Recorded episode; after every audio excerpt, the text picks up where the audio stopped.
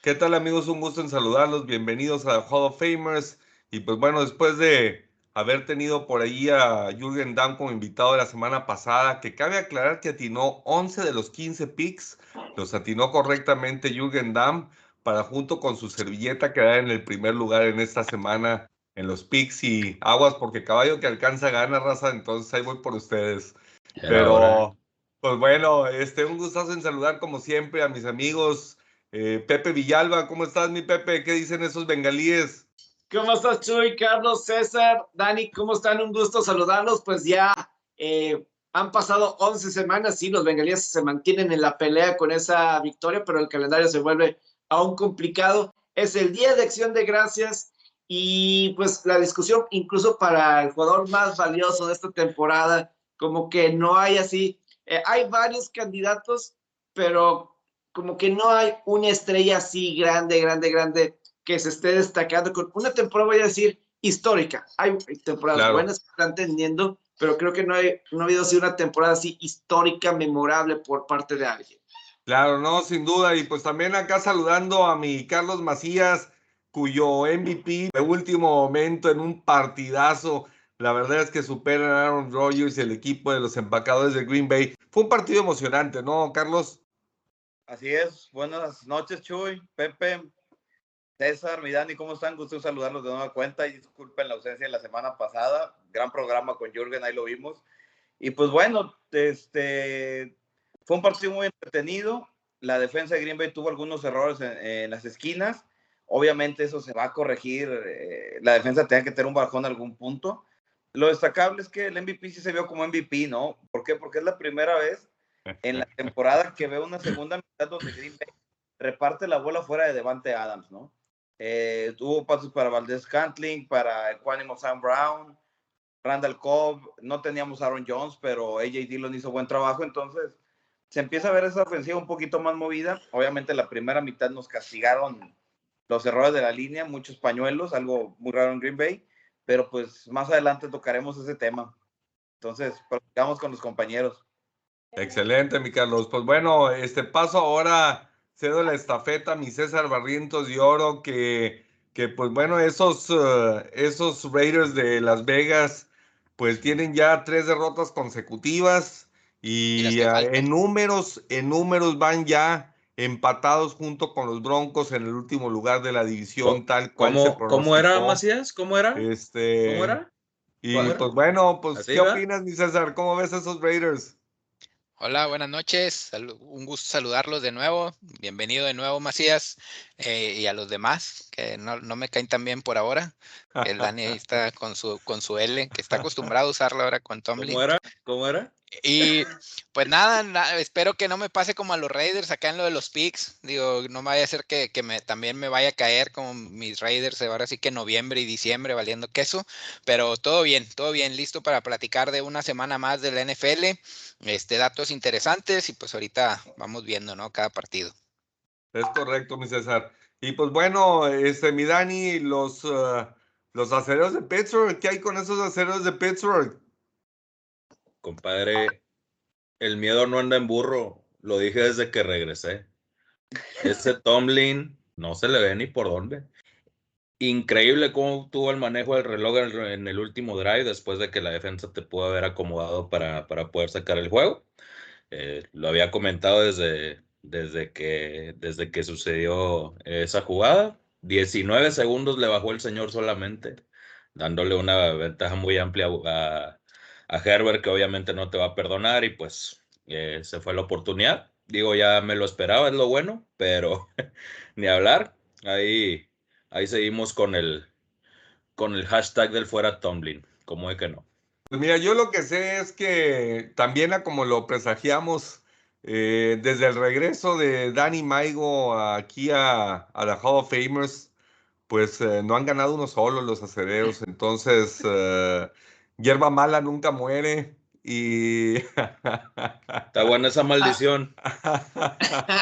Entonces. Eh, oye, pues, pero yo, yo tengo. Sí. Y No, ahora este, caen. Fue un partido emocionante y jugaron bien los aceleros porque regresaron de 14 puntos abajo y llegaron a ponerse al frente. Entonces, la defensiva fue la que no pudo sostener. La maldición sí está algo fuerte, pero ni hablar. Claro. Pero Tengo pues, una bueno, pues, maldición peor que se le llama la maldición de la W. Así se le llama. A partir de esa W, No es cierto, güey. a partir de esa W han pasado muchas cosas raras. Sonar la música. Eh, se, van, eh, se van coaches, cortan a asesinos, cortan a matones, a pelados con... Es más, tiene más armas Arnett en su casa que Raiders en la ofensiva. No, hombre, ya contigo todo. Comienza a sonarse el Dion y la música del Titanic para la temporada de Reyes. Pero bueno, es, y, lo- y- y decía que era después del Thanksgiving, lo peor. y mira, ya, ya quiere que sea Thanksgiving. Oye, es increíble como, como eso sí ha ido cambiando el carácter de cada una de la raza aquí presente conforme avanza la temporada. Eso sí de, es de chifladitos a calladitos y no, ya de todo. Cambia el proceso, hay que disfrutar los momentos, muchachos. La vida es de momentos y hay que disfrutar el momento. Mientras tú puedas disfrutar tu momento, dale. Es ya, pues, correcto. ahorita, pues yo, yo, pues nada, el jueves le ganamos a Vaqueros y pues ahí agarramos un poquito de aire. Ahí te vuelves a ilusionar. No, ya sin tanta ilusión, pero te perdió ese airecillo. Excelente, pues bueno, pues bueno, vamos a ver, mi Pepe, 4-1 en la conferencia americana en esta, en esta semana y de nueva cuenta, pues mostrando supremacía sobre la nacional, ¿no? Sí, es algo que yo, yo he traído. O sea que para mí la conferencia americana está superior que la, que la nacional. A lo mejor en la nacional hay unos cuantos equipos elite que sí los hay, es decir, un Arizona, un Tampa que es elite. Eh, Dallas creo que demuestra esta semana que todavía no está listo para ser contendiente al Supertazón. Creo que le quedó un poquito, un poquito grande el escenario. Creo que a lo mejor le quedó un poquito grande el escenario o simplemente no están listos todavía y no, y no pasa nada. eh. Eh, no quiere decir que son un mal equipo los vaqueros, simplemente eh, como que hay un escalón arriba y era un escenario como que de, de playoff. Pero en la conferencia americana creo que se están dando con todo. Es, ahorita decía el calendario tan complicado en la división norte de la conferencia americana y que todos ellos están con marca positiva. Y la oeste de la americana, por ejemplo, que también están de 5-5 o para arriba. Los Raiders se han caído, pero por todos los problemas que ahorita dijo Dani, por todos los problemas eh, fuera de. Yo sí le veía, ¿por qué no terminar con marca ganadora?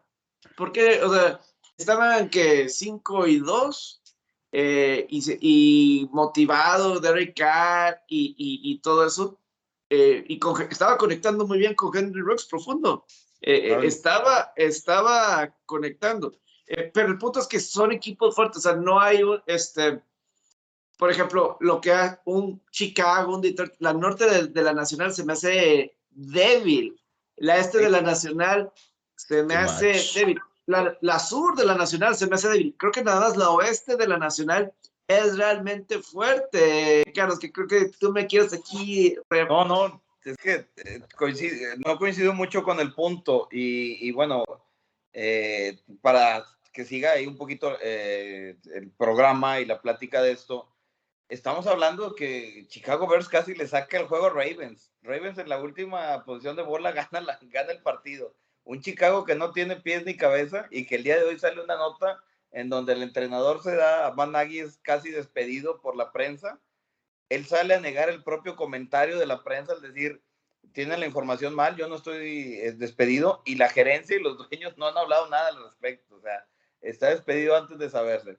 Y luego hablando de, de la misma secuencia, porque va contra, Detroit va contra Osos, este, los Browns, los Browns con dos eh, pases interceptados de Baker Mayfield que salió abuchado de su propio estadio y este, Leones de visitante casi le, sa- le saca el juego de último momento a, Browns, ¿no? Browns batallando con ese equipo, con unos Leones que son dos equipos tanto osos como Leones pésimos. Y si hablamos de la aplastante victoria de Patriotas contra Falcons, Falcons es un equipo desangelado que no tiene pies ni cabeza, como por aquí algunas lo platicamos, no tiene un ángel. no, no se ve la, la dirección si, si tiene una ofensiva buena, una defensiva buena, no tiene nada, ¿no? Y bueno, de Dallas, que es el, es el otro detalle que dices, bueno, durante los programas anteriores siempre hemos querido ver a Dallas contra un equipo contendiente. Hoy Dallas se topa con un Kansas City que no es contendiente, que tiene una mala defensa, que hace lucir muy mal a los vaqueros y sobre todo a Dak Prescott, que sus buenas dos intercepciones, su balón suelto, las malas llamadas de Mike McCarthy que hemos platicado de, de cómo podrían afectar a Dallas, eh, pues ahí vemos no, no un estándar de competición similar, pero en dos de esos juegos, equipos muy malos casi le sacan los partidos a un equipo contendiente como Ravens y a un equipo que debería ser contendiente como Browns. Mira, la, verdad es que, digo, las dos ópticas son interesantes porque, por un lado, Pepe lo que dice es, la conferencia americana es mucho más sólida en general, tiene más equipos contendientes, tiene más equipos fuertes, eso hace que la pelea sea más pareja entre todos, se están dando a, matar o morir, como dicen, este, y, esa es la visualización que Pepe tiene de la óptica. Por lo que entiendo en la óptica que tiene Carlos, Carlos dice, bueno, en la conferencia nacional hay equipos más sólidos, más poderosos, más hechos, pero son menos, y también a lo mejor estoy de acuerdo en que hay algunos equipos que no son tan fuertes como son los demás. Entonces, la, la pregunta es, si los top 2 o 3 de la conferencia americana son, son más que los top 2 o 3 de la conferencia nacional. A final de cuentas, me queda clarísimo con solo ver la, con solo ver pues la lista de contendientes a la postemporada que hay más posibilidades de, equipos en la americana que en la nacional. Está mucho más parejo y, y el nivel el nivel de un mayor porcentaje de equipos parece ser más alto en la americana que en la nacional.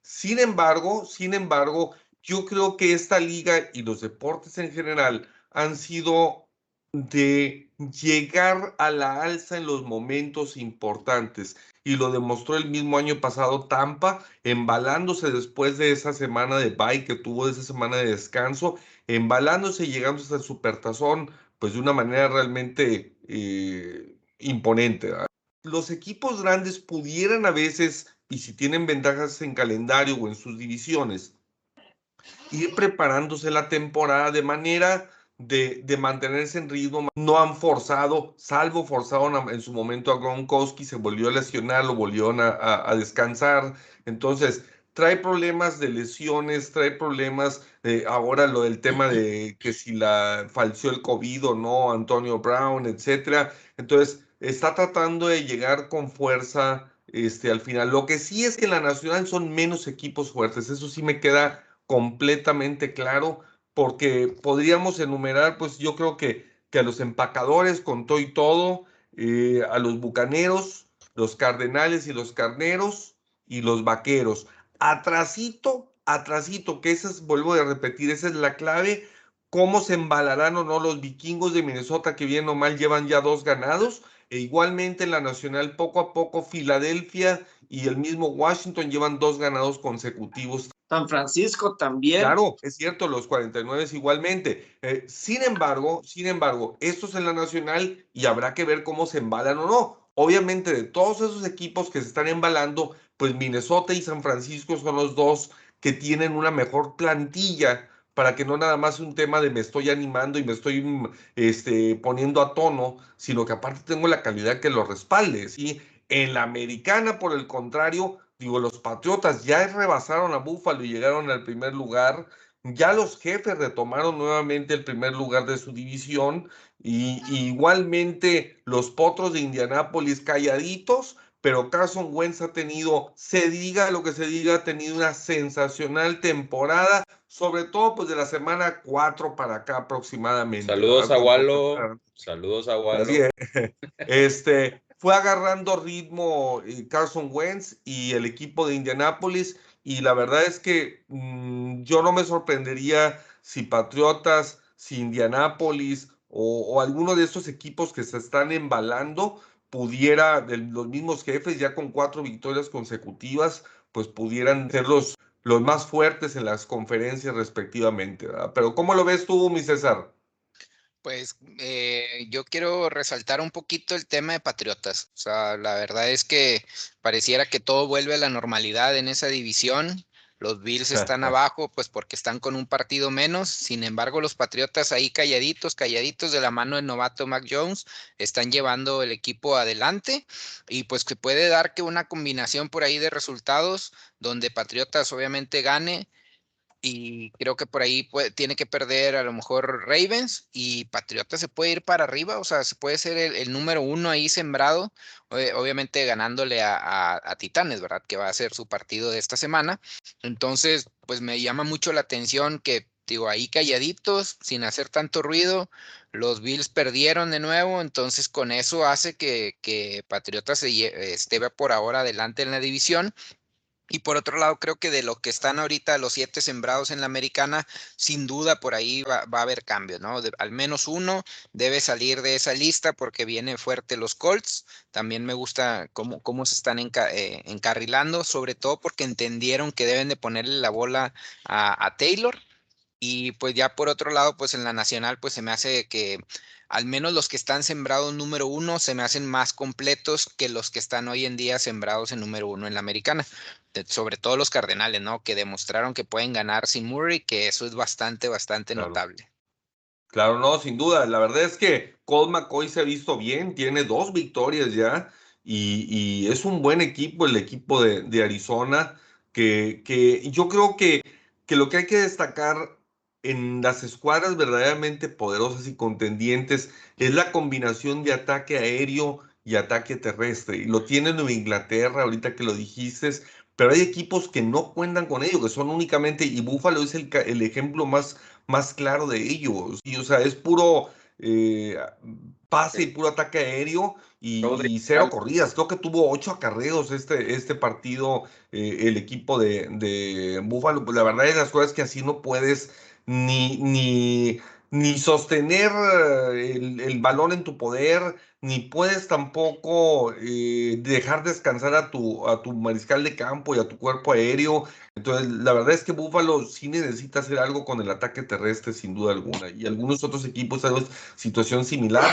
A mí Nueva Inglaterra me, me encanta Nueva Inglaterra porque primero tiene un head coach sensacional, que se la sabe de todas, todas, y que Aparte ahora está compitiendo con muchos jóvenes y muchos novatos de poca experiencia en general en la liga. Ya, ya las camadas de veteranos grandes pues poco a poco han ido, han ido saliendo de la NFL, pero, pero yo creo que, que Inglaterra tiene un ataque sólido, tiene, o sea, tanto por tierra como por aire, el, el juego con los alas cerrados es espectacular, los receptores abiertos también se han visto bien, su ataque terrestre muy sólido, muy consistente, la defensiva ni se diga, o sea, la verdad es que muy, muy bien Nueva Inglaterra, entonces yo sí los veo como sólidos contendientes, no sé, este, tú Pepe, ¿qué, qué, qué veas del equipo de Nueva Inglaterra?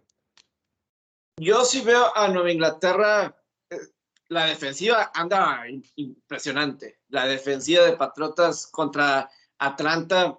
Eh, digo, Atlanta llevaba dos partidos malos ofensivamente. Atlanta, antes del juego de Dallas, estaba produciendo ofensivamente. Eh, pero sí, o sea, para mí, que son las cuatro o cinco semanas, ha estado un ataque defensivo pues, muy bueno donde pues sí han podido dominar a, los rivales y la verdad les han dado pocas oportunidades. JC Jackson, un excelente esquinero que debe tener que, o sea, mínimo cinco intercepciones en cada una de las últimas tres temporadas. A lo mejor por eso dejan ir a Stephon Gilmore, por lo bueno que es JC Jackson, teniendo ahí, obviamente, Calva y no, y está de regreso ahí y es alguien fundamental que tiene. Y obviamente, eh, pues Mac Jones está haciendo lo suyo, y sin tener los mejores receptores, o no tiene los buenos, los mejores receptores, su mejor receptor es Jacoby Myers, sigo creyendo que es su mejor receptor, y, hasta ahí, creo que no hay más allá, pero la defensiva está bastante fuerte. Ahora, viene lo difícil para Nueva Inglaterra, en este, eh, lo que viene es, es Titanes, es Búfalo dos veces, es Indianápolis, es decir, estas próximas cuatro semanas nos va a decir un poco más si de verdad Nueva Inglaterra es como para ser el, lo contendiente, porque Ahorita de lo que decían de la americana y de la nacional, ahorita ya eh, todos tienen mínimo tres derrotas. Si ya todos tienen mínimo tres derrotas ahí en la conferencia americana, eh, eso te marca, y así va a seguir, porque, eh, repito, por lo parejo, ahorita Macías decía que Kansas City no se le hace contendiente. Yo creo que yo creo que Kansas City sí es contendiente para el Supertazón. La defensiva ha mejorado bastante. Está en los últimos 5 o 6 juegos, están permitiendo menos de 15 puntos por partido eh, en contra. Y le agregas que hace dos años, cuando llegaron a, y fueron campeones del Supertazón, su récord era de 6 y 4. Y de ahí se encarrilaron y fueron campeones. Igual que este año, estaban 6, 4, 7 y 4 y no me sorprendería que Kansas City terminara como el uno sembrado en la conferencia americana. Todavía siguen teniendo Mahomes, siguen teniendo un gran coach como Andy Reid. Eh, no me sorprendería que Kansas siguiera, al final de todo, otra vez fuera por cuarto año seguido como el mejor de la conferencia americana. No, y todavía tiene cosas por mejorar Kansas. Todavía vimos a Kelsey soltando balones y cosas por el estilo. Entonces. Ya, ya eh, regresó su ataque terrestre, su ataque terrestre también, ya Edward Siller ya está de vuelta. Así es, así es. entonces, digo, a final de cuentas son un equipo con experiencia. Eh, Tyreek Hill eh, ha vuelto a tomar ese protagonismo y, siempre con el balón en sus manos es un peligro con esa velocidad que tiene. Eh, pero, pero obviamente el equipo todavía tiene cosas por mejorar, pero de que va recuperando su nivel sin duda alguna. Sin duda es la ventaja. Así es. Ahora, lo que hay que rescatar de Nueva Inglaterra, César, lo, que hay que rescatar de Nueva Inglaterra es que lleva cinco ganados, cero perdidos de visitante, ¿no? También, o sea, e, e, en realidad es que no, no se están, pues ahora sí que no se están guardando nada y lo que, lo que iba a complementar ahorita es el, tema de los equipos que tienen un gran staff de cocheo y que sí se están preparando en el día a día. Eh, se nota que al inicio pueden empezar flojos, como el caso de Kansas que ya se ha dicho, pero sobre la marcha van ajustando y van mejorando. En cambio, otros equipos, no voy a decir nombres Raiders, pero este, en lugar de ir mejorando, al contrario, les van encontrar la, encontrando la forma de pararlos y no hacen nada por, por corregir. Entonces, este tipo de cosas yo creo que pues a, la larga te da siempre una constancia donde ves los equipos como Kansas City, en el caso de Green Bay también, que encuentran la manera de ganar, de, encuentran la manera de seguir peleando arriba. Entonces, Creo que esa es una ventaja el tener buen cocheo y pues ahora los Patriotas vuelven a lo mismo. El año pasado fue súper atípico en el sentido que perdieron demasiados jugadores titulares, por más Bill Belichick que sea, sin talento, pues la verdad es que es complicado. Entonces ahora eh, el regreso de lo que ya, ya se ha comentado de los lesionados o bien de los que habían estado ausentes por temas de COVID, creo que le ha ayudado bastante el equipo y se ve muy sólido. Se ve muy sólido y pues estos Bills, pues pues por algo también tienen esta cultura, ¿no? De, de, estar ahí en el casi mérito y pues el año pasado fue el atípico para ellos y pensé que, o muchos pensábamos que quizá iban a estar dominando esta división, pero los Patriotas están dando golpes en la mesa para seguir peleando en semana a semana.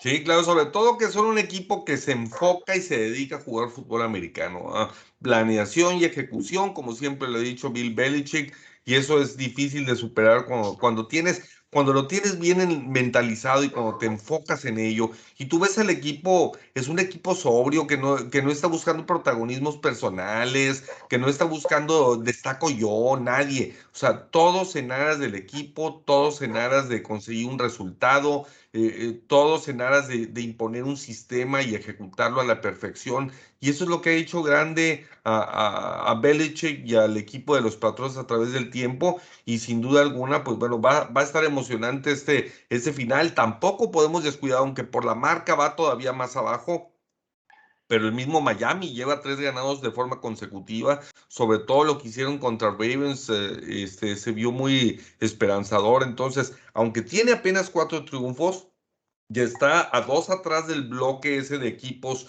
que tiene seis ganados y que perderían los comodines, pero, pero no podemos olvidarnos del equipo de, de, de Miami, porque como quiera es un equipo que tiene calidad y que si se embala también puede sacar un susto. Entonces, pues yo creo que, esos son los equipos más, eh, eh, destacados ahorita, a lo mejor mencionar también como, como visitantes al equipo de los Cardenales de Arizona con seis ganados, cero perdidos, y, como decían hace un rato, con, eh, con dos triunfos de Colt McCoy. Entonces, yo creo que, que esos son también cosas a, a, destacar. Venimos también de una, de una semana en la que nueve de los 15 partidos se decidieron con victorias de los equipos visitantes.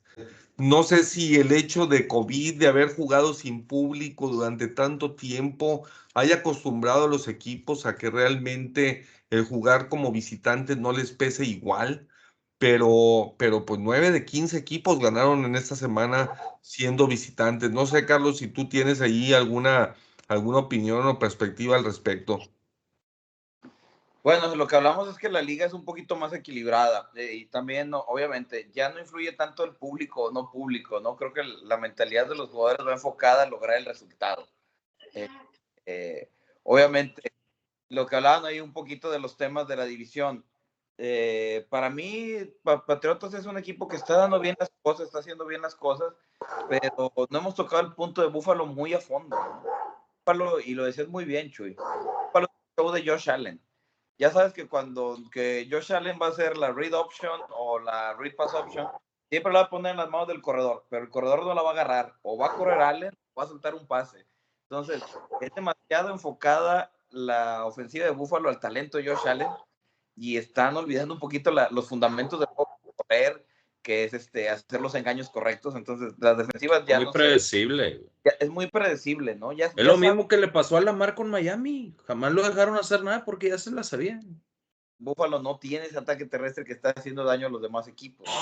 Eh, creo que ahí en el draft les falló un poquito ir por un poquito por ese corredor que te podrá dar algo necesario para aspirar a otras cosas. Por ejemplo, tú ves a una G. Harris y la verdad es que me encantó con el equipo de Pittsburgh porque a pesar de que no tiene la línea este, top, pero, pero le ha dado un vuelco al equipo de, de y, cuando él corre, pues la verdad es que, que, el equipo se ve muy, muy diferente, ¿no? Entonces, yo creo que, que sí, el, el ataque terrestre, yo creo que esta temporada ha cobrado un valor especial eh, no sé si primero con Henry, teniendo las semanas que tuvo antes de su lesión tan monstruosas, y después ante la ausencia de él, pues el hecho de que haya también tándems de corredores como lo hay en Cleveland, como lo hay en Dallas, como que le ha recuperado un poco la vida al ataque terrestre y a pesar de que ves todos estos marcadores de 40 y 30 y, y casi 50 puntos, pues el ataque terrestre sigue teniendo un lugar especial dentro de la ofensiva,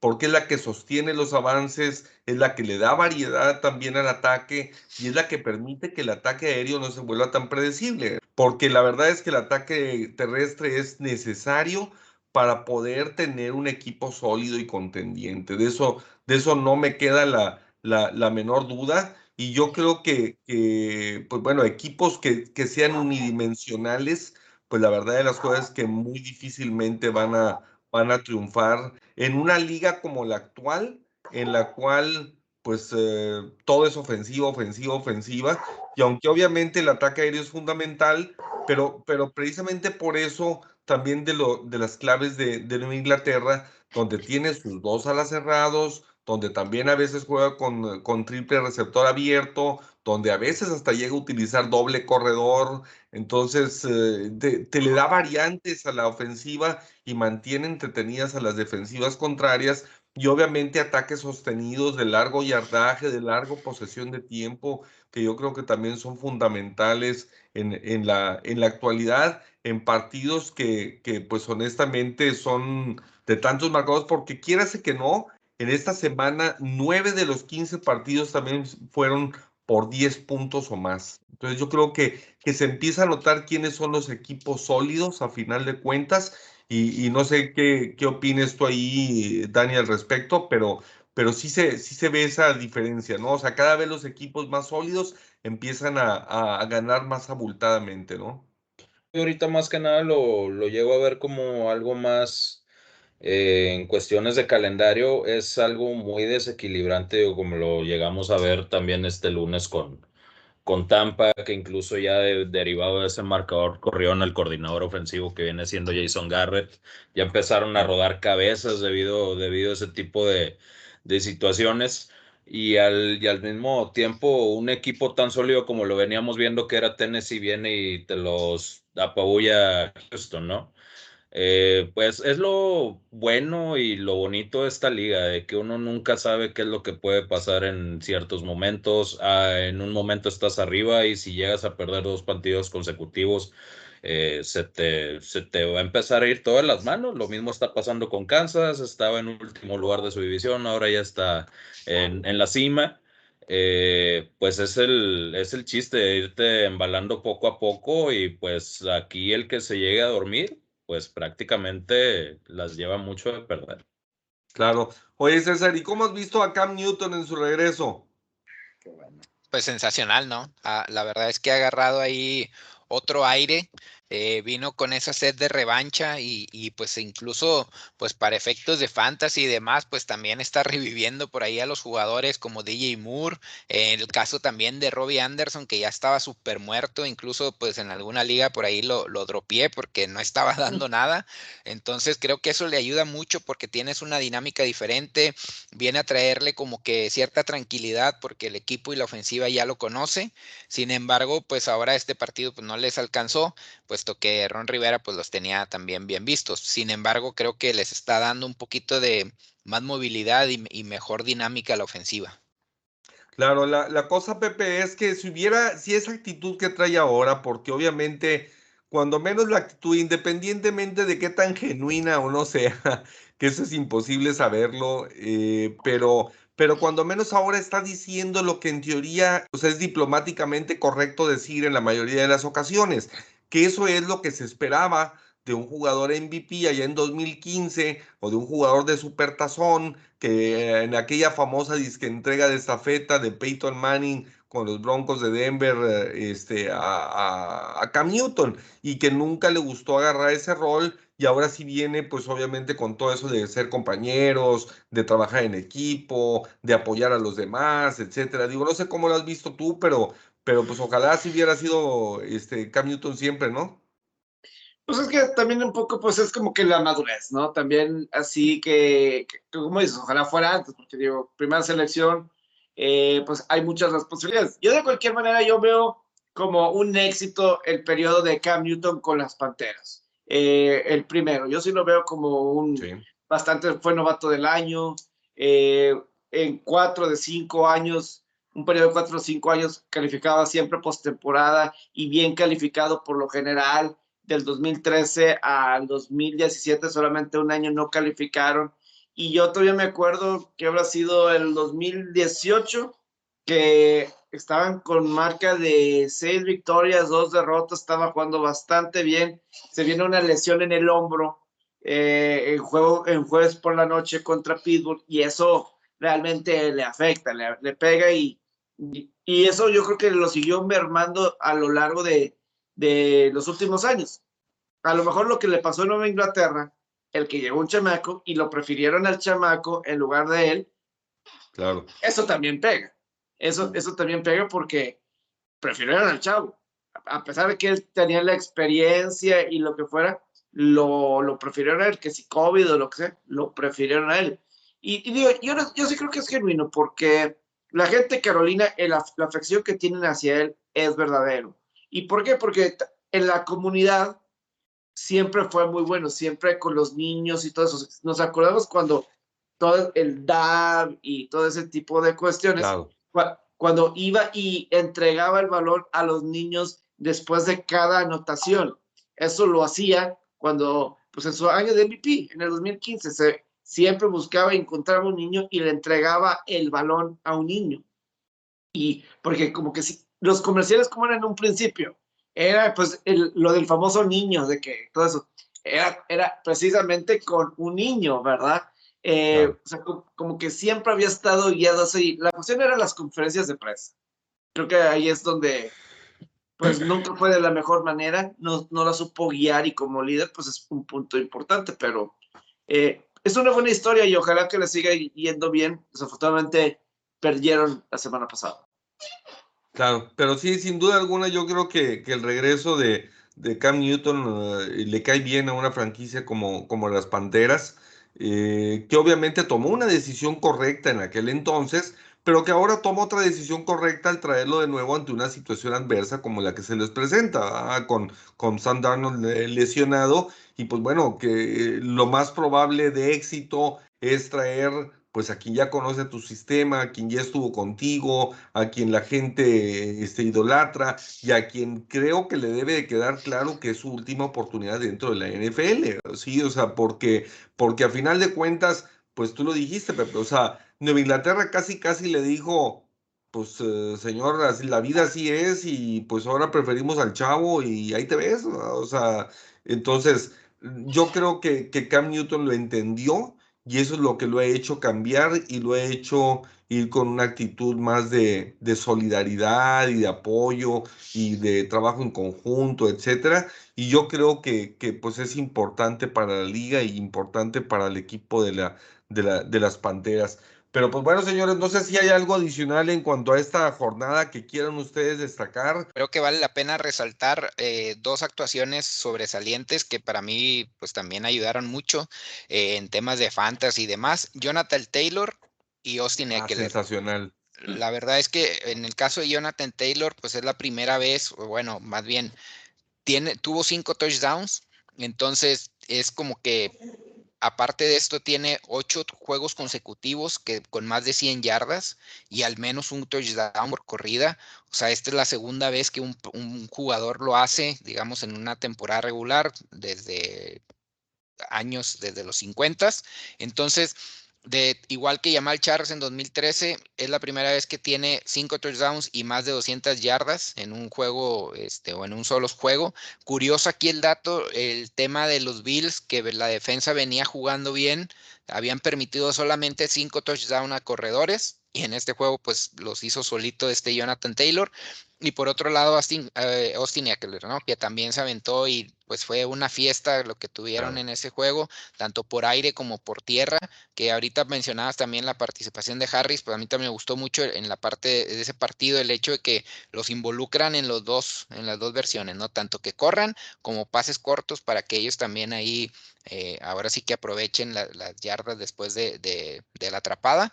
Y pues también eh, Eckler tuvo bastante bueno el juego. Y el último dato así como que curioso, que el equipo con el peor récord en la conferencia le gane al mejor equipo o al equipo con el mejor récord. En este caso, el juego de Tejanos, que le ganó a, Titanes desde 1979 que no, que no pasaba esto. Y en el, bueno, considerando que ya hubiera unas semanas acumuladas, ¿no? Después de la semana 6, no como que en las semanas iniciales. Y pues esto es también en, eh, algo llamativo el hecho de que los tejanos ni siquiera superaron las 190 yardas, ¿no? Entonces, a la ofensiva. Entonces, es medio curioso este, este equipo de, de titanes que a, veces pues nos podemos subir muchos al bandwagon, pero en realidad pues ves que pierde con, con, equipos como Tejanos, con Jets, y dices, ay, ¿qué, ¿qué, está pasando ahí? ¿No? O sea, es, es, una, se están relajando de más o, ya se sienten muy seguros, pero están a nada, o sea, esta semana misma, o sea, se pueden perder el primer sit, o sea, el primer, el estar eh, estacionados en el primer lugar de la conferencia si se descuidan. Complementando lo que decía Von Bukes de, de Eckler, desde Maurice Jones-Drew no se presentaba un jugador que anotaba dos veces por tierra y por aire en un mismo juego. Les pregunto a ustedes lo de los Titanes, que pues el siguiente juego es Patriotas, que de alguna forma el look ahead y a los partidos que vienen para Titanes que son complicados otra vez, todavía les queda eh, es, son los Patriotas, creo que por ahí todavía queda, eh, o sea, juegos complicados todavía y que tienes ese juego directamente, te relajas. Tenías como cinco juegos seguidos contra equipos que habían estado postemporada en 2020, ahora no, y luego eh, tienes Patriotas que viene sólido. En lo personal creo que, que va a ser una lucha cerradísima. Todo dependerá también de si regresa Henry o no, porque pues bien o mal eh, pues es parte de la esencia y de la filosofía del equipo. Y a mí me gusta mucho, digo, ahora hay que entender que también sus receptores están lesionados, eh, los dos ya ahorita han estado con, con, diferentes tipos de lesiones y problemas y todo.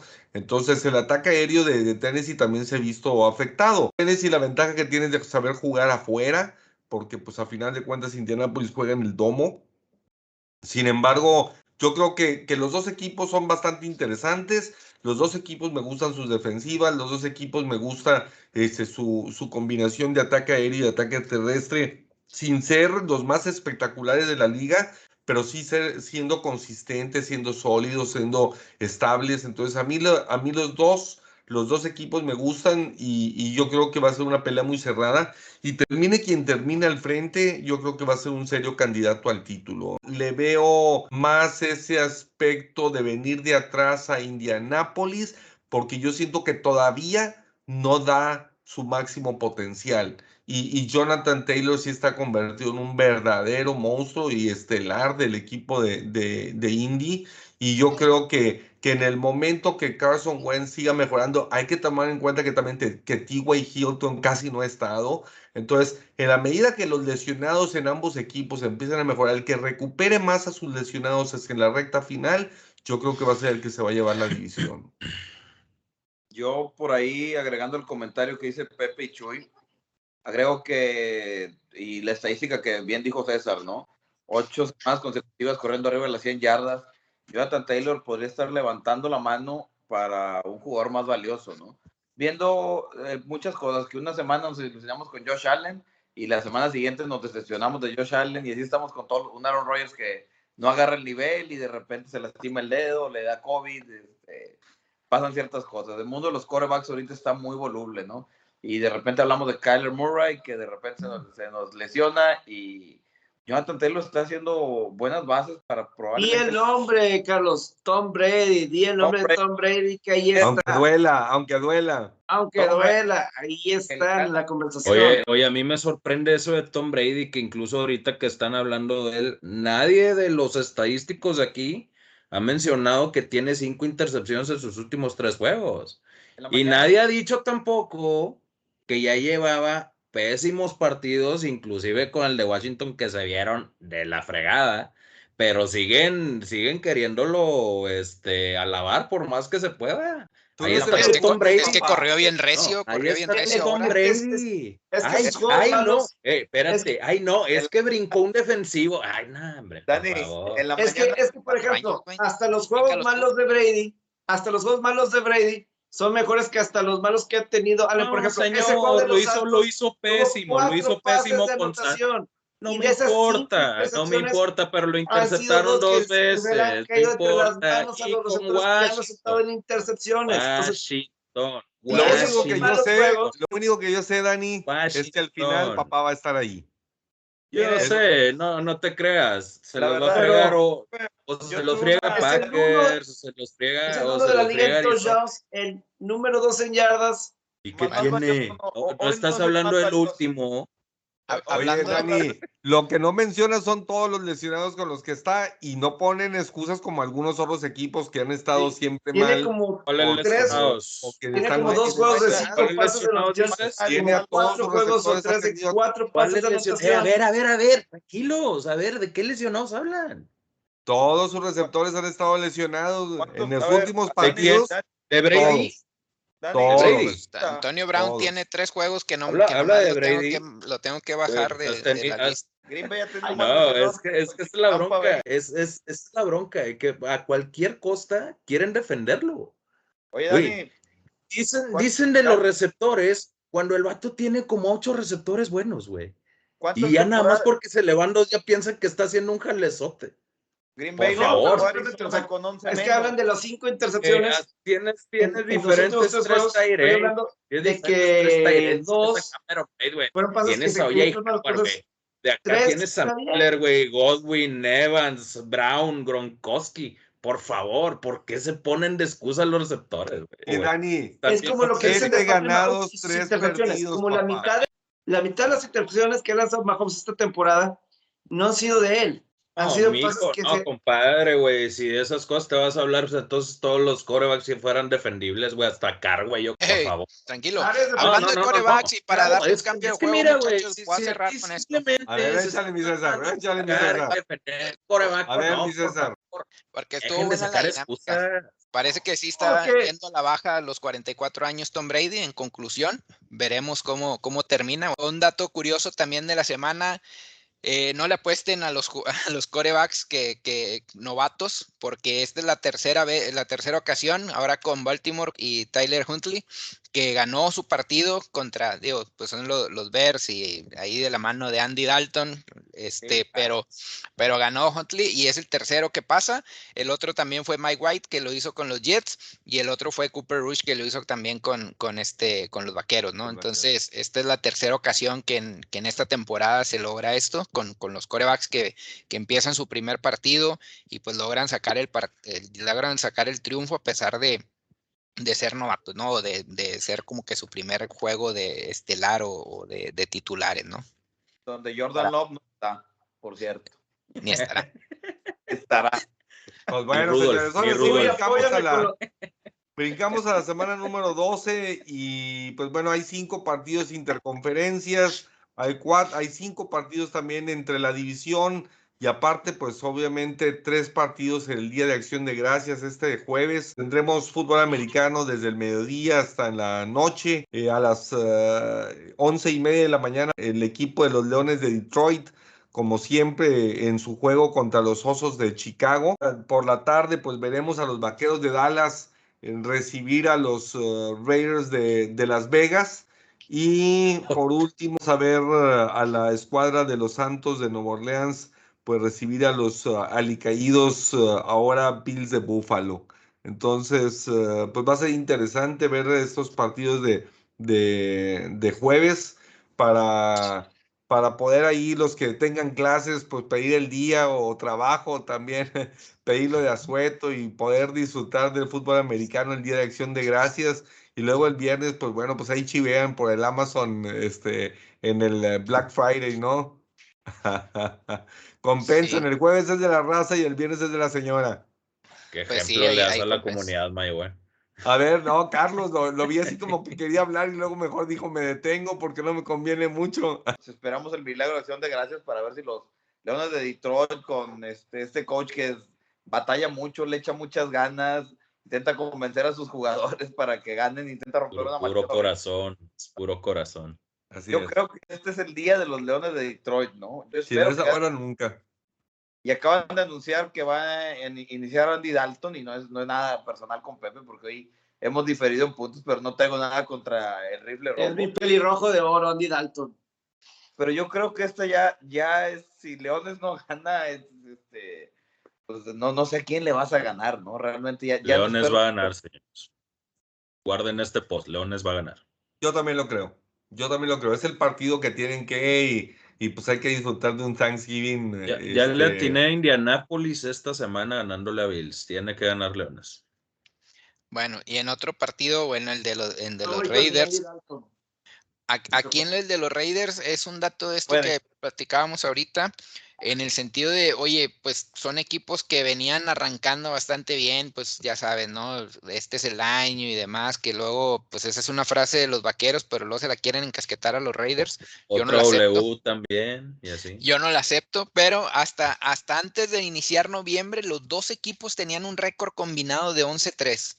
A partir de que arrancó noviembre, ahora tienen 1-5, ¿no? Entonces es esto maldita cadena o esta costumbre o falta de cultura de seguir manteniéndose o seguir innovando y seguir mejorando cada partido.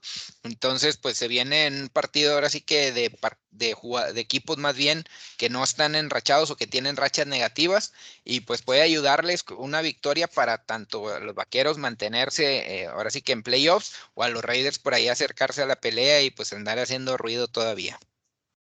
Ah, fíjate que la verdad es que ahora que estaba viendo el rol de juegos de esta semana, yo creo que para mí es la semana más espectacular de todo lo que llevamos del año. Eh. O sea, empecé, siempre hago el top 5 y la verdad es que no batallo mucho en encontrar el quinto. Pero, pero ahora, pues llegó el momento que me fui más para atrás y más para atrás y era el top 7 porque pues el, yo puse en séptimo lugar a un San Francisco con 5-5 contra los vikingos con 5-5. La verdad es que es un duelo excelente. Y los dos equipos, sobre todo Minnesota, podría llevar una marca. Yo no, o sea, no sería loco si yo dijera que podría ir invicto. O sea, a ese nivel a lo mejor de, de, de, rol de juegos ha tenido y de hierros ha tenido los momentos importantes Minnesota, porque todos los partidos ha estado en la pelea, todos los partidos los ha ido ganando en el cuarto cuarto y los termina perdiendo. Ahora, pues bueno, sí lograron sacar la, victoria ante el equipo de Green Bay, pero, pero es algo que los traía semana a semana este, atiborrados. Entonces yo creo que ese partido de, de 49 contra vikingos es un partido interesante para el domingo, eh, que obviamente ahora sí cada partido que pase una derrota para los escuadras este, en cuestión, pues obviamente los puede alejar de la posibilidad de, calificar o de llegar como un comodín. Entonces yo creo que es un juego vital, 49 de San Francisco contra vikingos no sé si alguien le quiere entrar a esto. Eh, yo creo que sí, ese partido llama mucho la atención el San Francisco, Minnesota, porque yo soy de la idea que, por ejemplo, Carolina está ahí, también están los Santos, y yo sí creo que estos dos equipos están mejor que ellos, que ellos dos. O sea, creo que tienen mejores rosters. San Francisco se me hace muy buen roster. Yo lo tenía como candidato al Super Bowl en un inicio, pero lesiones y tratando de innovar y otras cuestiones innecesarias, eso los estaba realmente afectando pero, pero los dos tienen mucho talento y lo que ahorita decías de Minnesota es el único equipo que ha tenido ventaja de siete puntos en cada partido, en cada partido y eso pues ahí nada más te marca que pues obviamente es un buen equipo. Kirk Cousins nada más tiene dos intercepciones en la temporada. Como 16 pases de anotación.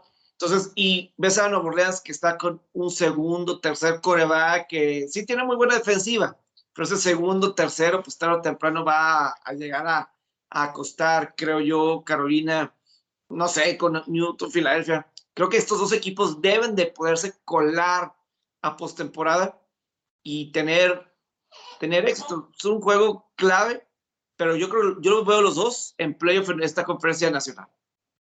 Sí, los dos son buenos, son buenos equipos y los dos tienen plantel para poder llegar a la postemporada y para, para ser firmes candidatos a, a llegar al, campeonato de la conferencia nacional.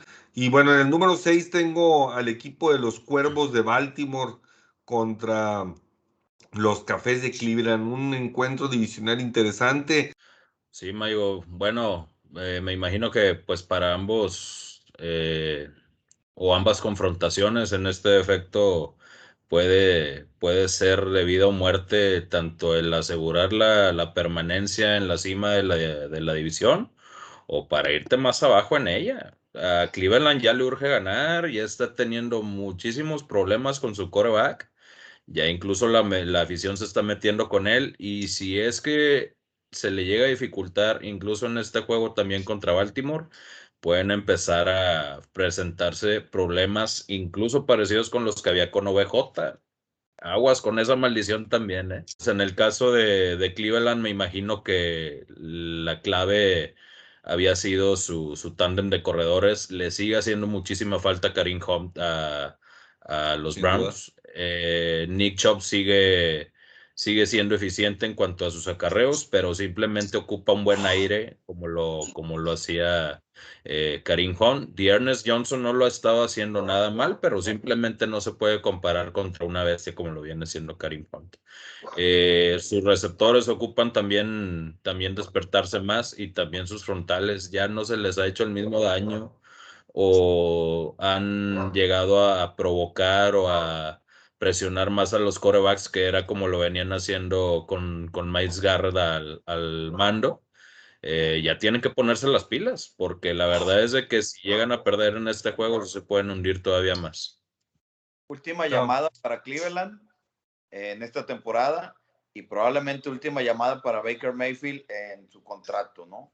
Y nada más redondeo eso de Dani, si hay muchos problemas ahí en Cleveland, en una escuadra que creo que todos Demasiados contendiente, con, una, con un buen tándem de corredores, con buenos elementos eh, aéreos, buenas contrataciones defensivas y una muy buena línea. Entonces, creo que para el Cafés es una última llamada para muchas cosas, ¿no? La verdad es que creo que en Cleveland se están complicando la, la existencia solos. Eh, es un equipo que, que después de tantos años de tristezas, por fin madura, por fin se hace de, buena, de buenos jugadores, tiene buen talento, tiene una mezcla interesante ofensiva y defensivamente. Y, que bueno, eh, los, las cuestiones internas de chiflazones es la que no los ha dejado. Aquí es donde tendrá que entrar la mano dura del entrenador. Este y aquí es donde tendrá que, que también los capitanes del equipo decirles, a ver, señores, vamos a jugar y vamos a dejarnos de, de cosas. Entonces, equipo tiene, equipo tiene Cleveland, creo que tiene cocheo también. Y pues bueno, es momento de, de que se pongan a jugar. Sí les tocó un rol de juegos difícil, pero pues bueno, pues eh, hay que lidiar con eso. Última parada de la gente que se quiere bajar del tren. Yo creo que quedan muy pocos de, de, los que nos subimos. A lo mejor al inicio de la temporada éramos muchos o éramos más de la muchísima gente. Yo creo que sí estábamos arriba de ese tren de, de, los Browns porque pues veíamos con, con buenos ojos lo que habían hecho. Pues ya es la última parada para ahora sí que los, los yo ya me bajé. Entonces el que sigue. pues, pues de todo. Fíjate que de los cuatro, de los cuatro sigue siendo el de más talento. En esa división, de los cuatro es el de más talento. Porque no lo. No sé, es que. Ah, o sea, yo, en lo particular, yo en lo particular todavía no me caigo y tampoco creo que estén teniendo como si fueran unos Jets, como si fuera un Houston. Yo creo que para la división en la que están y todo eso, este es un reto bien complicado en esa división. Todos están resultando ser eh, importantes. yo creo que en esa división es Baltimore, creo que yo creo que Baltimore es el que tiene más talento de todos, es el que está más listo para ganar y ya. Cincinnati es la ah, sorpresa. ese es un tema distinto, Pepe. O sea, eh, yo creo, yo en lo personal creo es cuestión de óptica y es cuestión de gustos.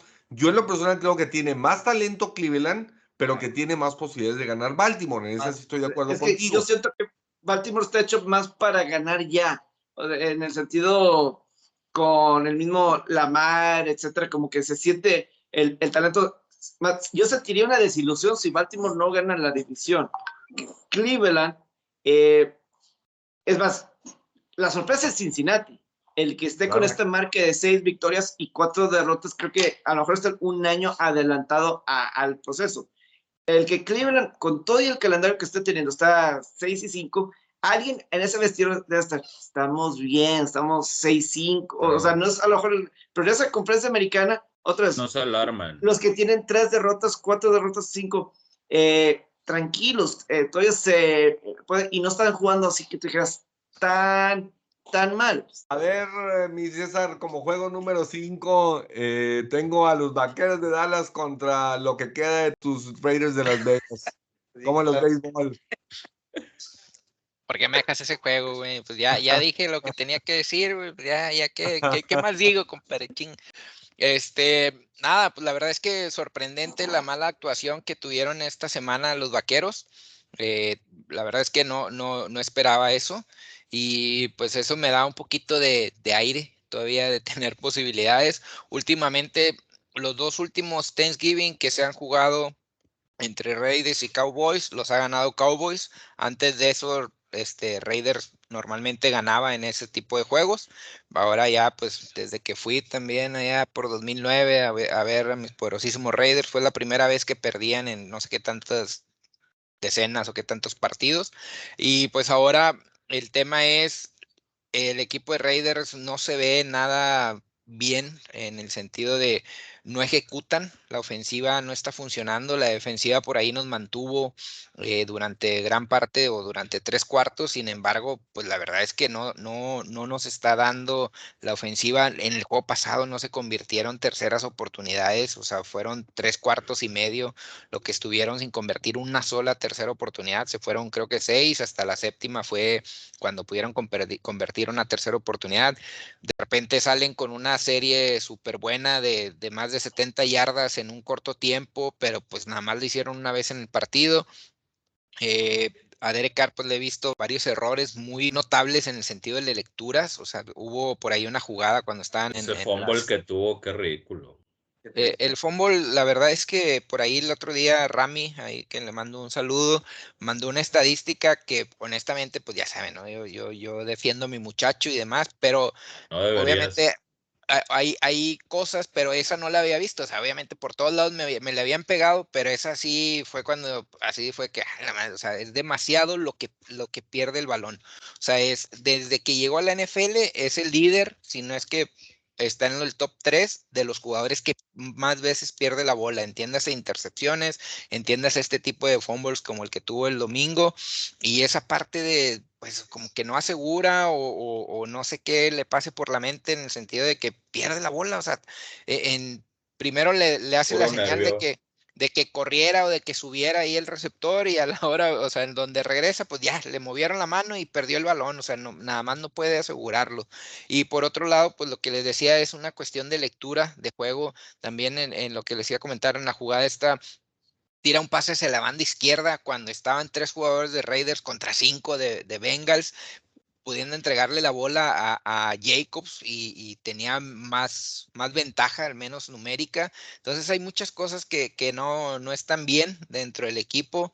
Obviamente el factor externo ha, eh, afectado demasiado. Sin embargo, ahorita el tema es, no están no están ejecutando, no están planeando bien los partidos y esa parte pues también nos estamos pues disparando solos en el pie y se viene una parte complicada del calendario. Esto era lo sencillo en teoría, porque estás hablando que era Chicago, estás hablando que eran gigantes y ahora Bengalis, no era un, un, tema muy claro, de, sobre todo en tema de talento, que fueran superiores.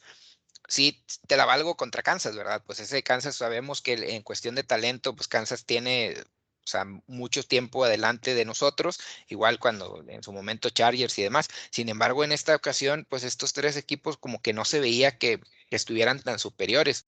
Entonces, pues por ahí salió una notilla ahí que todavía le tengo esperanza en, un sitio de internet, en Reddit, donde un chavo le ha atinado todos los resultados y este batillo dice que, que al final de la temporada vamos a estar 17.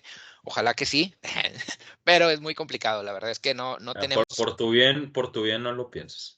No, no, no, no, lo voy a pensar y ya, ya lo descarté, pero eh, al final del día creo que la defensa es la que nos está manteniendo en el juego. Va a ayudar mucho el hecho de que no esté, que no esté CD Lamb y que no esté Amari Cooper. Creo que el tema va a ser parar al ataque terrestre de Dallas. Eh, pues ya lo dijo Pepe hace rato, en realidad Mixon se lució, pero pues tampoco que no se chifle, fue contra una defensiva pésima en cuestión de, ataque terrestre. Eh, esperen eh, por ahí un buen juego para, para Seque y para, para el, ataque terrestre de los vaqueros, ¿no? ¿Cuál es el game plan de Mike McCarthy? Porque a veces cuando tú piensas de que puede ir con los corredores, él sugiere los pases. Mike McCarthy es muy cambiante en sus esquemas de juego y lo hemos visto durante toda esta temporada los vaqueros de Dallas. Y para terminar, como te felicito, César, al final alguien le encontró un liderato a en algo, güey. Voy a apagar la cámara, nos vemos, muchachos. Sí. No, también. Bueno, y otro partido interesantísimo, sin duda alguna, interdivisional, clave para lo que será la división norte de la conferencia americana. El equipo de los bengalíes de Cincinnati recibiendo a los acereros de Pittsburgh. Un duelo sensacional que junto con lo que es el enfrentamiento entre los cuervos y, y los cafés que platicamos hace un rato, van a decidir en gran parte la división cómo termina. ¿Cómo lo ves tú, Carlos, este enfrentamiento? El equipo de los bengalíes que tiene muy buenas armas ofensivas y este, con Mixon, con Boyd, con Chase, el mismo Burrow que está haciendo, repartiendo el juego para todos lados. Y la variante, ok, a mí me encanta mucho la defensa de los aceros de Pittsburgh, que la, semana pasada este, los mantuvieron vivos ahí con, con esos destellos que tuvieron de la intercepción y los equipos especiales que bloquearon la patada. Lo que no me queda claro de Pittsburgh es hacia dónde va la ofensiva de Matt Canada, ¿no? No tiene una forma de juego estable, no, no es mucho de que, ah, bueno, tengo a Najee Harris, vamos a correr con él. Hay muchos pases pantallas, de repente en algunas jugadas veo al Big Ben como que va hacia el corredor y el corredor a medio camino este, da la vuelta rota y tira un pase. Entonces, creo que hay una desconexión en la, en la ofensiva de Pittsburgh que no sé si les convenga por una defensiva que ha jugado también como los Bengals de Cincinnati. Entonces, veremos cómo atacan esa maltrecha línea de esa maltrecha línea ofensiva de, acereros y pues bueno, agárrese quien pueda. Yo doy favorito a Bengalíes, veo un equipo con más talento y con, con más hambre, ¿no? Mejor esquema. Fíjate que yo creo que que independientemente de que nos pudiera agradar o no, porque digo, hemos platicado toda la temporada y todo en cuanto a la situación de Pittsburgh, que si Rotlisberger o que si Rudolph. La verdad de las cosas es que al día de hoy, ese es el plantel que tienes y esos son los mariscales de campo con los que cuentas. Entonces, en el caso de Pittsburgh, el día de hoy el que te da más posibilidades de ganar a mi juicio sigue siendo Ben Roethlisberger, independientemente de si debería o no permanecer en el equipo, de si ya debió de haber sido cortado desde hace un año, dos años o tres, independientemente de lo que sea, él es tu mejor mariscal de campo ahorita y el que más posibilidades te da de ganar. Y creo que lo vimos después de la presentación de Rudolph contra la presentación que tuvo ahora jugando contra los cargadores en un partidazo, Ben Roethlisberger. La verdad es que también hay que mencionar que el cuerpo de receptores de Pittsburgh ha decepcionado. Salvo su número 84, los demás, eh, eh, o sea, Claypool ha estado muy, pero muy por debajo de lo que mostró el año pasado, muy inconsistente. No han sido sólidos en el ataque aéreo, en parte por su mariscal de campo, en parte por el sistema de juego y en parte por el, el accionar de los receptores. Tal vez su mejor figura en el ataque aéreo ha sido su ala cerrado, el muchacho este que, que entró sorpresivamente y, y que... Así es, una de las cosas que ha sido el más, eh, eh, yo creo que la mejor noticia que ha tenido Pittsburgh en esta, en esta temporada. Eh, pero, pero de ahí en fuera, yo creo que este va a ser un partido interesante. Yo en lo personal veo favorito a Cincinnati. Yo creo que, que Cincinnati se lo va a llevar jugando como local y, y pues bueno, va a dar un paso importante hacia, hacia conquistar la división o cuando menos pelearla de tú por tú contra, contra los cuervos, eh, que, que, al menos matemáticamente son los que van más adelante también. Entonces, así es como me pinta a mí, pero hay un partido que yo puse como número 3 que, que suena también de esos de morbo y de esos de interesantes. Los Patriotas de Nueva Inglaterra recibiendo en su estadio a este, Mike Rabel. Yo creo que el regreso de Rabel a Nueva Inglaterra y, enfrentar a esa escuadra de, los Patriotas que, que, va ahorita en caballo de Hacienda, yo creo que va a ser un partido muy, muy, muy interesante. ¿Cómo lo ves, Pepe? Eh, muy curioso, el, yo lo decía ahorita, ¿no? En la cuestión de los mismos Titanes de Tennessee, que no sé si el partido de la semana pasada, de alguna forma, pues, no estaban viendo los mismos tejanos de, Houston, ¿no? Que estaban más preocupados por los partidos que venían y que eso contribuyó a que se vieran tan mal. También yo, o, también puede ser otra cuestión como la que, ok, Derrick Henry ya lleva un par de partidos fuera, ya vieron los equipos rivales cómo van a jugar sin Derrick Henry y te ajustas a ello. Eh, porque para mí, ahorita el mejor jugador para mí de toda la liga era Derrick Henry. Él era para mí el mejor jugador, era el que estaba por encima de todos. Yo creo que si hablamos de, cuestiones de MVP, para mí estaba por encima de todos, estaba con ese potencial. La defensiva de Titanes también ha estado mejor. La defensiva de Titanes ha estado mejor, entonces eh, creo que va a ser un buen reto para la ofensiva precisamente de, de Patriotas, porque creo que contra Atlante no fue el mejor juego de, de Patriotas, nada más tuvieron una anotación a la ofensiva en todo el partido. La de Titanes yo creo que va a terminar haciendo eh, su trabajo. Creo que es una cuestión de bounce back para Titanes está en esa posición y creo que deben de, de responder con la, con la victoria. Creo que ahí debe estar en una buena oportunidad. Ya no está Adrian Pearson, creo que termines de notar, si hablamos hace rato de Cam Newton, que su última oportunidad, yo no sé si esta ya ha sido la última oportunidad, o sea, último equipo de Adrian Pearson, última oportunidad, obviamente su gran carrera que ha tenido, pero pues lo veterano ya está, a estas alturas le dieron a alguien una oportunidad. Yo no sé qué va a pasar con Adrian Pearson, pero en esta carrera de Salón de la Fama, no sé si fue ya la última vez que lo vimos en el terreno de juego. Es uno de los corredores legendarios que ha habido en las últimas épocas, eh, un, un atleta 100%, y un jugador que, que, bueno, pues desgraciadamente vio interrumpido el ritmo que traía de juego después de, de pues aquel incidente extracancha que, que se presentó por ahí hace algunos años y que obviamente pues eso le impactó en el desempeño que venía teniendo y a la continuidad. Y, yo creo que de ahí, de ahí para acá ha venido a la, la baja Peterson, que sin duda alguna estará en el Salón de la Fama, porque pues bueno, ha sido un elemento súper, súper interesante para la NFL. Para complementar ahí, Michuy. Échale, eh, mi César. En, el, en, este partido, Bravel es la, es la, segunda ocasión que se va a enfrentar a los Patriotas. Los ha mantenido en un promedio de 11.5 puntos por partido.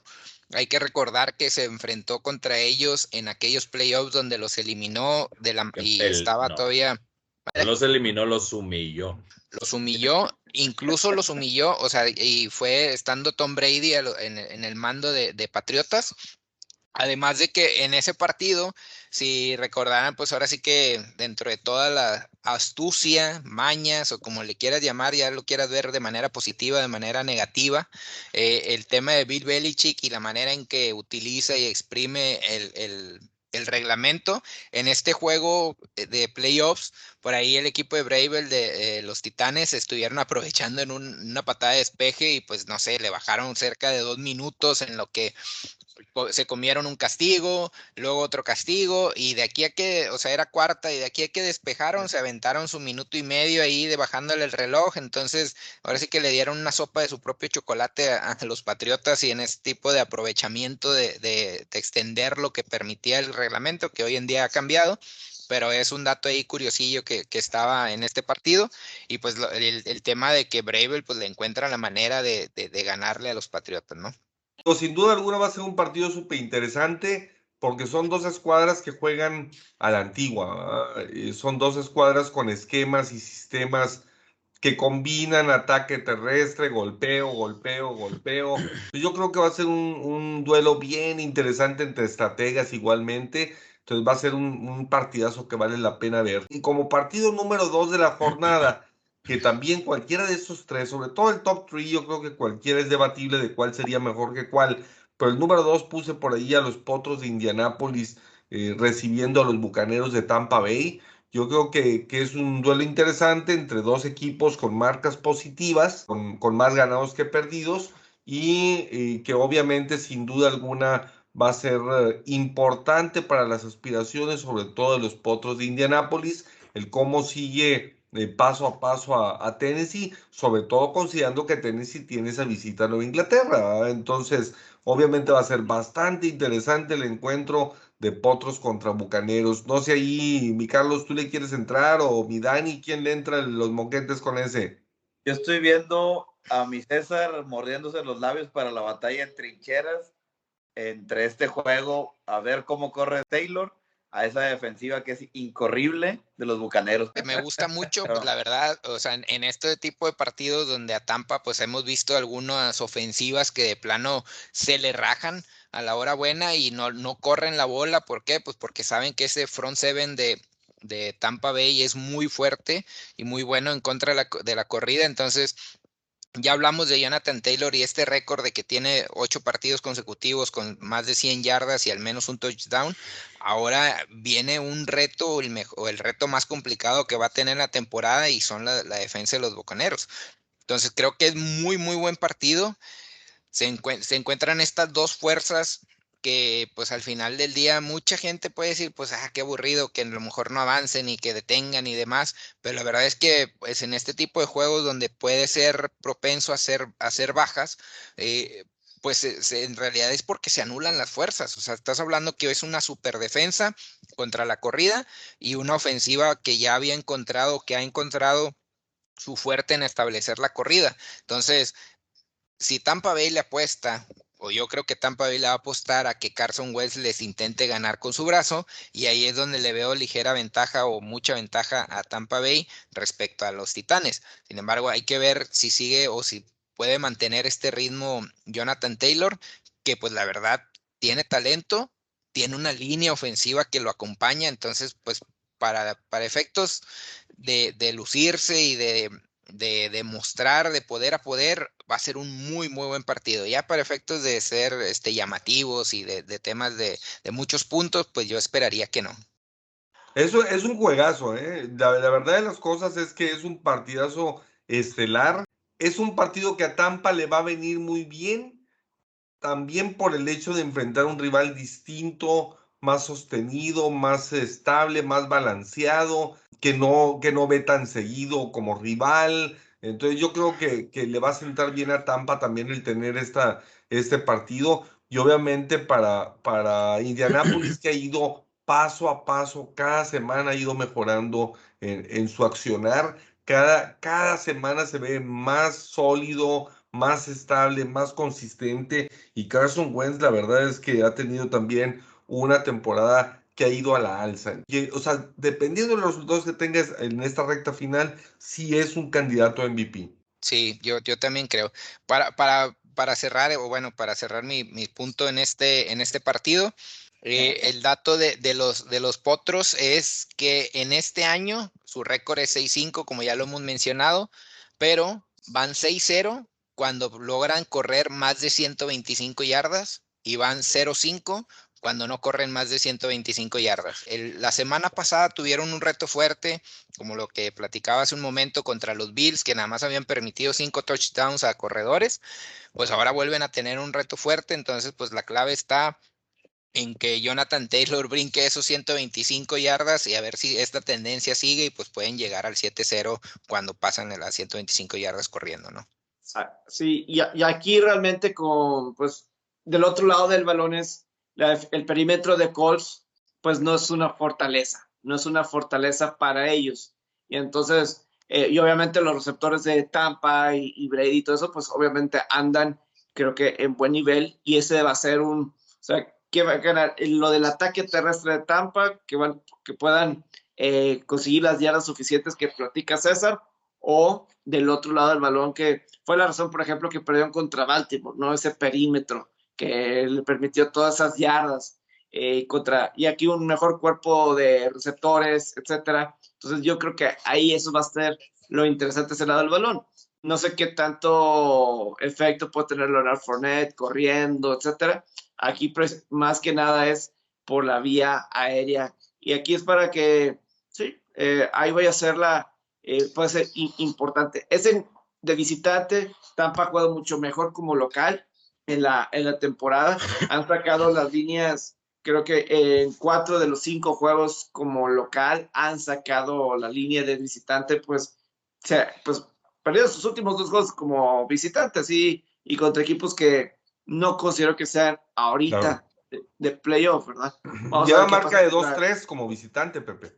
¿Perdón? Lleva marca de 2-3 como visitante y 5-0 como local. Entonces, eso sí es un punto sí a, considerar, eh, sobre todo para Tampa, que yo lo considero uno de los equipos contendientes en la conferencia nacional, necesitan ganar un juego como este para, para demostrar más allá, porque la división está muy sencilla, la división está muy sencilla, ya sea con lesiones así. Eh, creo que necesita demostrar aquí Tampa un poco más. Claro, y pues bueno, como, como partido número uno y para cerrar lo que es la semana número 12, cuando menos por lo que dice eh, las sus marcas respectivamente, el encuentro de la semana, los empacadores de Green Bay recibiendo en el estadio Lambeau a los carneros de Los Ángeles. ¿Cómo ves el partido, Charlie? Yo, se lo pasé a César porque ya sabía que venía el plato fuerte, ¿no? Este, Eso, vivillo, vivillo. Un interesante, ¿no? ¿Por qué? Porque Carnero solamente le ha ganado de los contendientes, hablamos como contendientes los equipos este, que para nosotros y para la NFL les piden al título, creo que solamente le ha ganado a uno y ese fue Tampa Bay, ¿no? Ha perdido con Titanes, ha perdido con Arizona y, ha perdido, y también perdió con San Francisco. De esas tres derrotas, eh, los tres equipos le establecieron un ataque terrestre muy bueno a, a los Rams. Entonces, la respuesta para Green Bay en este juego va a ser correr.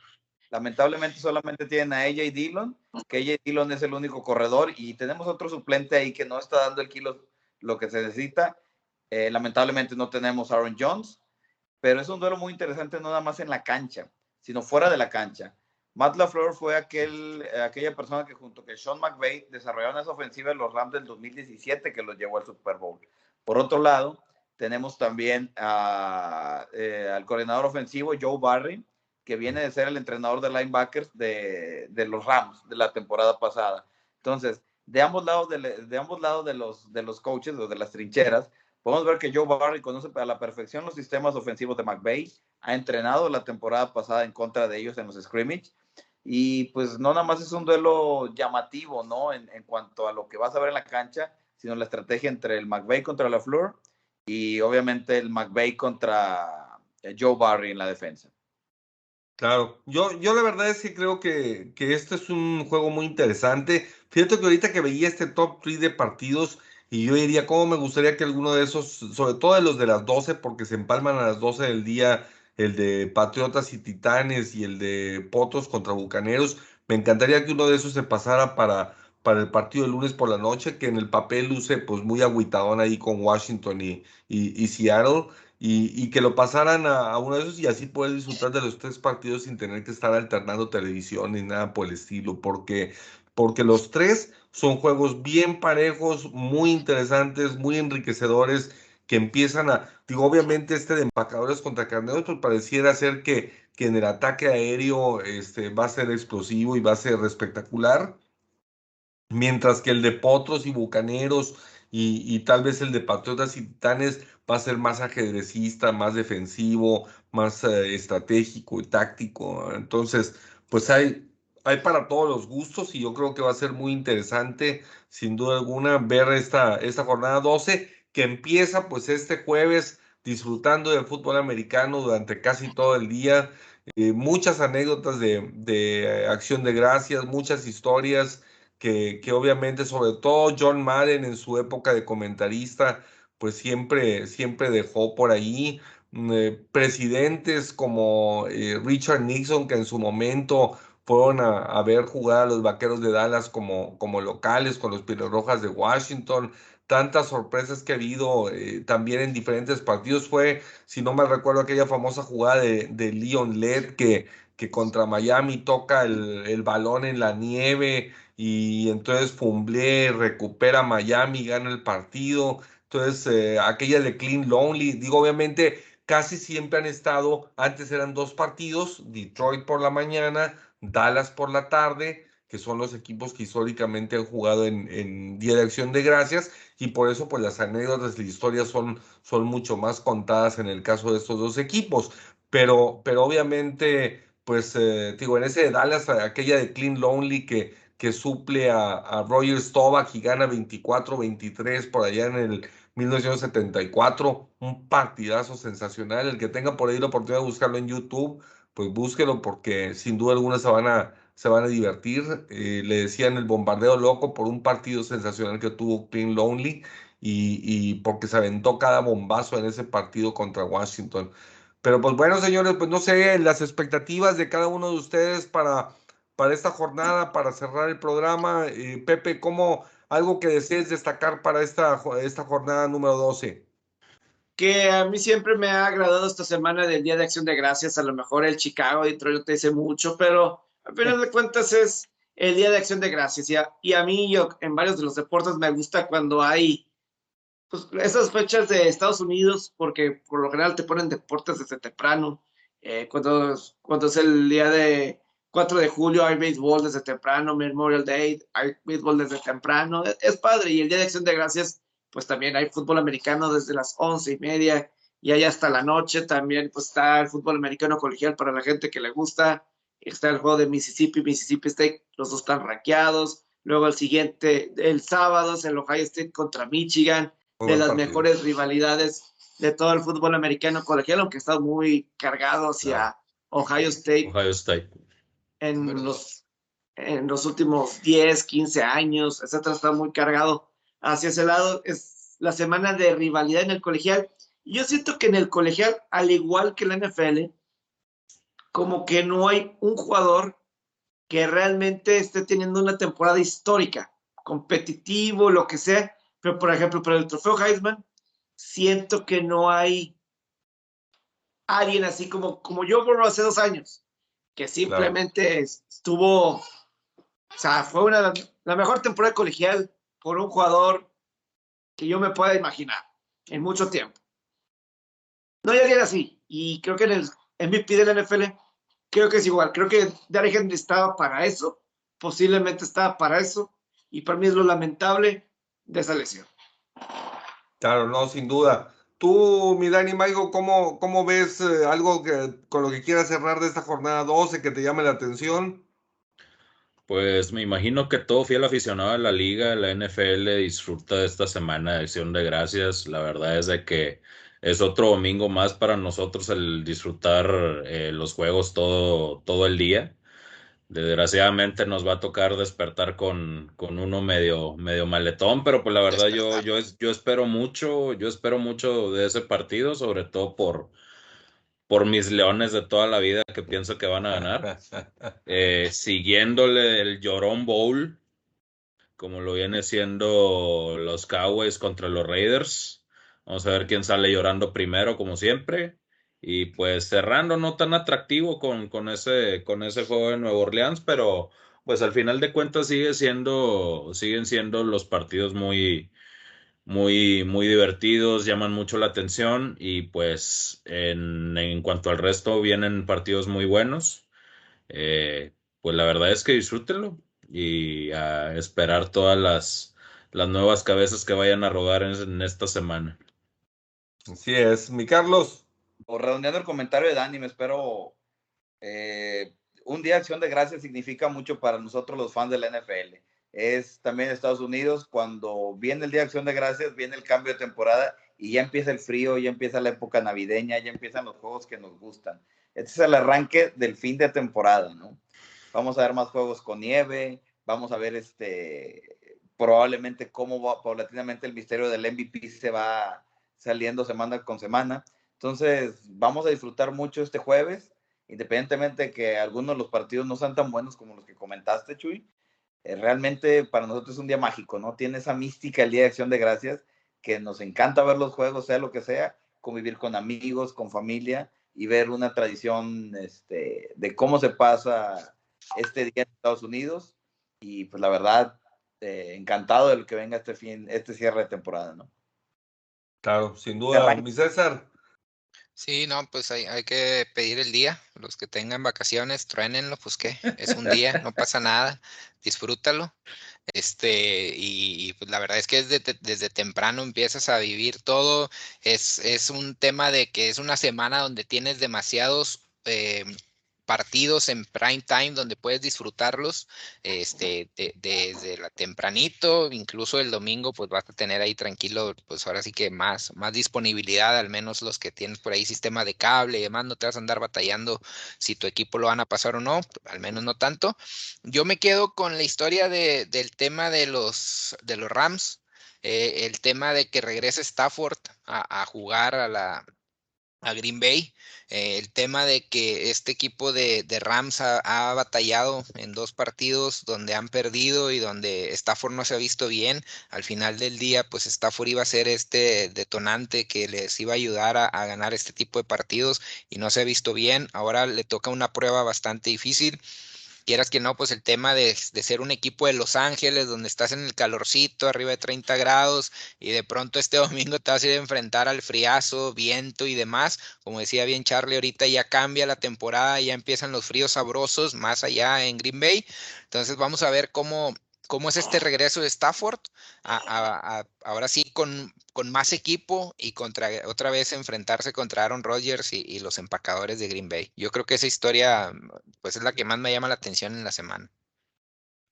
Sin duda alguna, este fin de semana es un fin de semana espectacular, tiene un, un significado muy especial para la gente, para los estadounidenses. En 1630 por ahí los primeros colonos llegan a, lo que es la región de Nueva Inglaterra, allá en Plymouth Plantation, eh, se establecen allí, establecen sus primeras eh, eh, comunidades y, pues es así como nace, como nace los Estados Unidos, que, que pues ya en 1776 después pues, lograría su independencia y, y pues bueno, ya lo demás es historia. Yo creo que es un, un fin de semana largo para los eh, estadounidenses que tiene mucho significado, de gran importancia, de gran tradición. Allí es muy, es el, yo diría que es el día del fútbol americano preparatoriano, porque en todas las, eh, es la tradición en cada uno de los poblados de Estados Unidos irse a ver el partido local o de su comunidad eh, ir a ver a su preparatoria, ir a ver a su equipo, apoyarlo y, pues bueno, este, ya después eh, prepararse para regresar a casa en familia, disfrutar de la NFL, ver eh, este, los partidos de, del fútbol americano profesional, pasar una, una velada en familia, probar el pavo y pues el gravy y todo y pues entrarle bien al, al asunto. Pero pues bueno, yo creo que hay una semana espectacular de fútbol americano, grandes partidos, muy bien seleccionados. Eh, acomodados de manera de que haya rivalidades importantes eh, interdivisionales y también interconferencias. Entonces, sin duda alguna, pues bueno, habrá que seguir la huella de equipos enrachados, habrá que, que ver, bueno, qué es lo que nos depara este fin de semana. Y señores, pues yo creo que sí quedó claro desde el regreso de Midani Maigo, los uh, aceleros de Pittsburgh van invictos, no ganan, pero para nada. Un gustazo en saludarlos a todos, señores. Y pues bueno, hay que. que Esta maldición, esta maldición Fantástico está fin de semana. Esta Pero, pues, maldición bueno. está peor. Y Nos si vemos, Nati no señores. nada, Pásenla bien. Feliz día